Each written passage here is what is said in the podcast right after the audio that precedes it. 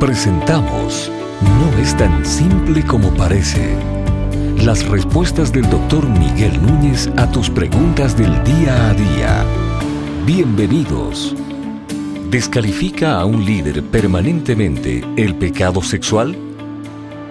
Bueno, otra vez, yo creo que tenemos que decir que muchas de estas preguntas no son tan simples como parece, porque, para comenzar, la pregunta no me especifica qué tipo de pecado sexual, no especifica qué tipo de líder, tampoco me especifica en qué momento de la vida del líder esto ocurrió, y tampoco especifica si esto es un pecado conocido, recurrente, esto es algo completamente ajeno a la vida del líder y muy accidentalmente ocurrió algo que quizá pudiera tener otra connotación.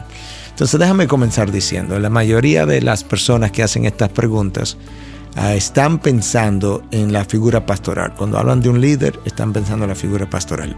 Entonces, si un pastor comete un pecado sexual y cuando hacen esa pregunta, casi siempre están pensando en adulterio y casi siempre están pensando en un adulterio que llevó a la fornicación, porque eso es como se da en muchos de estos casos.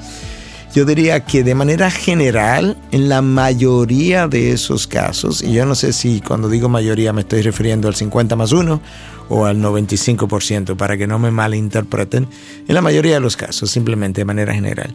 Yo creo que ese es el caso, porque la mayoría de las personas que caen sexualmente con fornicación, ah, durante su pastorado son personas que vienen luchando con problemas de carácter, con problemas de dominio propio, con problemas de lujuria por mucho tiempo. Son personas que incluso cuando se hacen las historias, muchas veces tuvieron noviazgos múltiples, uh, otras veces cuando se revisa la historia, son personas que han tenido problemas con pornografía, son personas que han tenido problemas con sus ojos, donde la misma esposa le ha estado llamando la atención, porque sus ojos frecuentemente se van hacia el sexo femenino.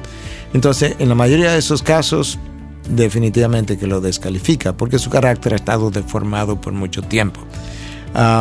Por otro lado, muchos de estos casos representan, cuando son descubiertos, representan adulterios repetitivos y recurrentes, y por tanto estoy poniendo esos casos bajo la misma sombrilla. Luego, entonces, quisiera hacer algunas anotaciones puntuales. cuando hablamos de pecado sexual, nos estamos refiriendo a fornicación, nos estamos refiriendo a pornografía, por ejemplo. Yo creo que esas dos cosas no son las mismas cosas. Tendríamos que separarlo y deben ser tratadas de manera diferente. Ah, cuando hablamos de ah, pecado sexual o de adulterio, ¿estamos hablando de fornicación o estamos hablando de alguien que tuvo una relación sentimental con palabras y que no pasó de ahí? Eso hay que tratarlo de manera diferente. También estamos hablando nosotros de de alguien que ah, cometió un pecado sexual antes de casarse o después de casarse, porque estamos hablando de antes de casarse, yo creo que eso tiene un tratamiento diferente allá después de, haber, de haberse casado. estamos hablando de alguien que ha llevado una vida irreprochable por muchos años y ocurrieron algunas cosas muy puntuales en su vida después de años de fidelidad y hubo un adulterio donde no hubo fornicación o quizás donde sí hubo fornicación.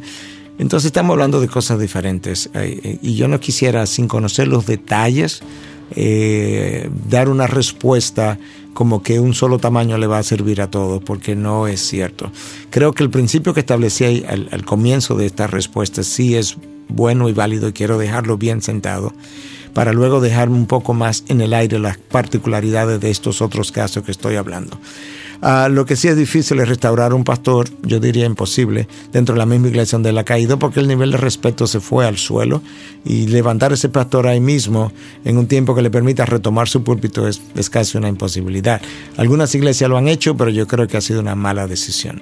Ah, si eso va a ocurrir, yo creo que el pastor debe salir a otra iglesia, ser restaurado en otra iglesia, ser sanado y después de un largo tiempo esa otra iglesia y con el consejo de varios pastores decidir en qué caso es que estamos Estamos en un caso donde el pastor ha sido descalificado permanentemente por el tipo de adulterio que ocurrió y cómo y la forma, o estamos frente a un caso donde realmente el pecado sexual fue de tal naturaleza que no necesariamente. Estamos frente a un caso escandaloso en la congregación o estamos frente a un caso que incluso nadie sabe en lo más mínimo que esto ha ocurrido. Esos casos yo lo voy a dejar para que el cuerpo pastoral lidie con esos casos de manera individual bajo estos principios que dejé establecidos. No es tan simple como parece es una producción de Ministerios Integridad y Sabiduría. Para más información, visita nuestra página de internet integridadysabiduría.org. Gracias por tu gentil atención y será hasta la próxima.